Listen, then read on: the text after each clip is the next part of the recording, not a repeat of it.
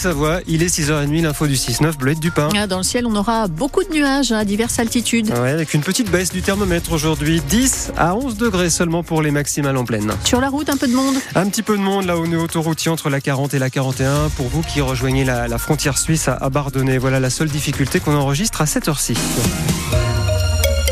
Et on va reparler voiture, mais là, pour le permis de conduire à vie, c'est peut-être bientôt fini. Ouais, les députés européens débattent aujourd'hui à Strasbourg d'un projet d'harmonisation européen. Il s'agit de soumettre les conducteurs à un contrôle médical tous les 15 ans et même tous les 5 ans à partir de 70 ans.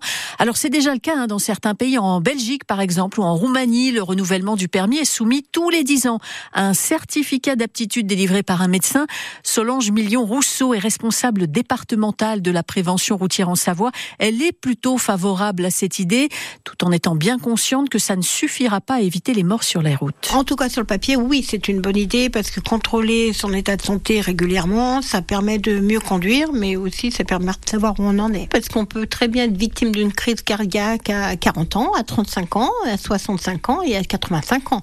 Le diabète, hein, de plus en plus de diabète, peuvent créer des comas donc euh, perte de contrôle, etc. Ça fait longtemps qu'on parle euh, de cette visite médicale.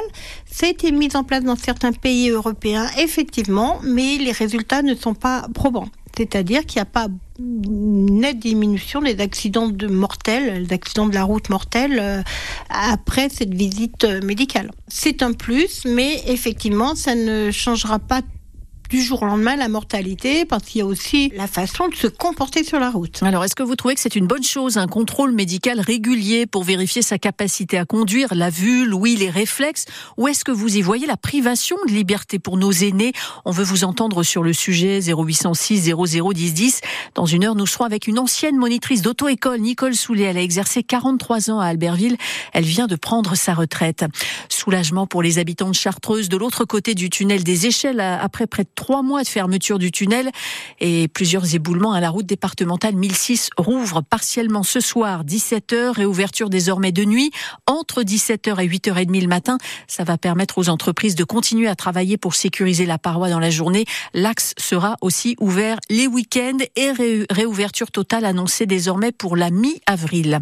Un feu d'appartement a franchi hier soir peu après 18h dans un immeuble de trois étages. Trois résidents étaient légèrement intoxiqués et hospitalisés à Annecy. Tout le premier étage a été relogé pour la nuit.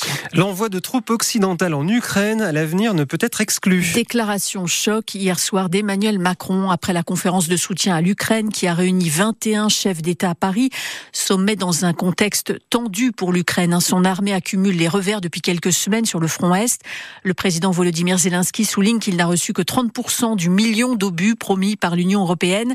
L'aide américaine, cruciale aussi pour Kiev, est bloquée au Congrès par les républicains de Donald Trump.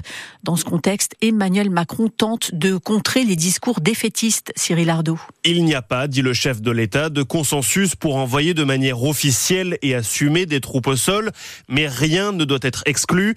C'est la première fois qu'Emmanuel Macron se montre aussi offensif sur cette éventualité. Avant de résumer, nous ferons tout ce qu'il faut pour que la Russie ne puisse pas gagner cette guerre. Des propos qui font vivement réagir à gauche. Irresponsable, juge Jean-Luc Mélenchon, pour qui la guerre contre la Russie serait une folie. Quand Olivier Faure, le patron du Parti socialiste, dénonce une inquiétante légèreté présidentielle. Plus concrètement, Emmanuel Macron annonce la création d'une coalition pour l'envoi de missiles moyenne et longue portée à l'Ukraine. Il faut produire plus, insiste aussi le président.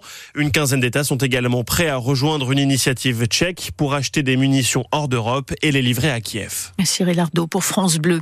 La chaîne CNews a présenté ses excuses hier après une infographie controversée dimanche. Une infographie qui présentait l'avortement comme la première cause de mortalité dans le monde.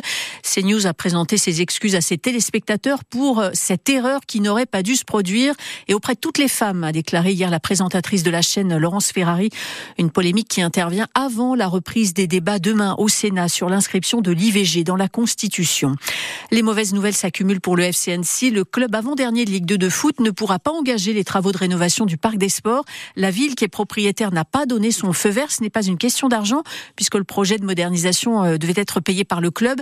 Mais la mairie d'Annecy ne veut pas supprimer la piste d'athlétisme hein, qui entoure la pelouse du parc et qui concerne potentiellement 1200 licenciés du club d'athlé. La ville n'a pas trouvé d'autre site pour implanter une piste avec huit couloirs.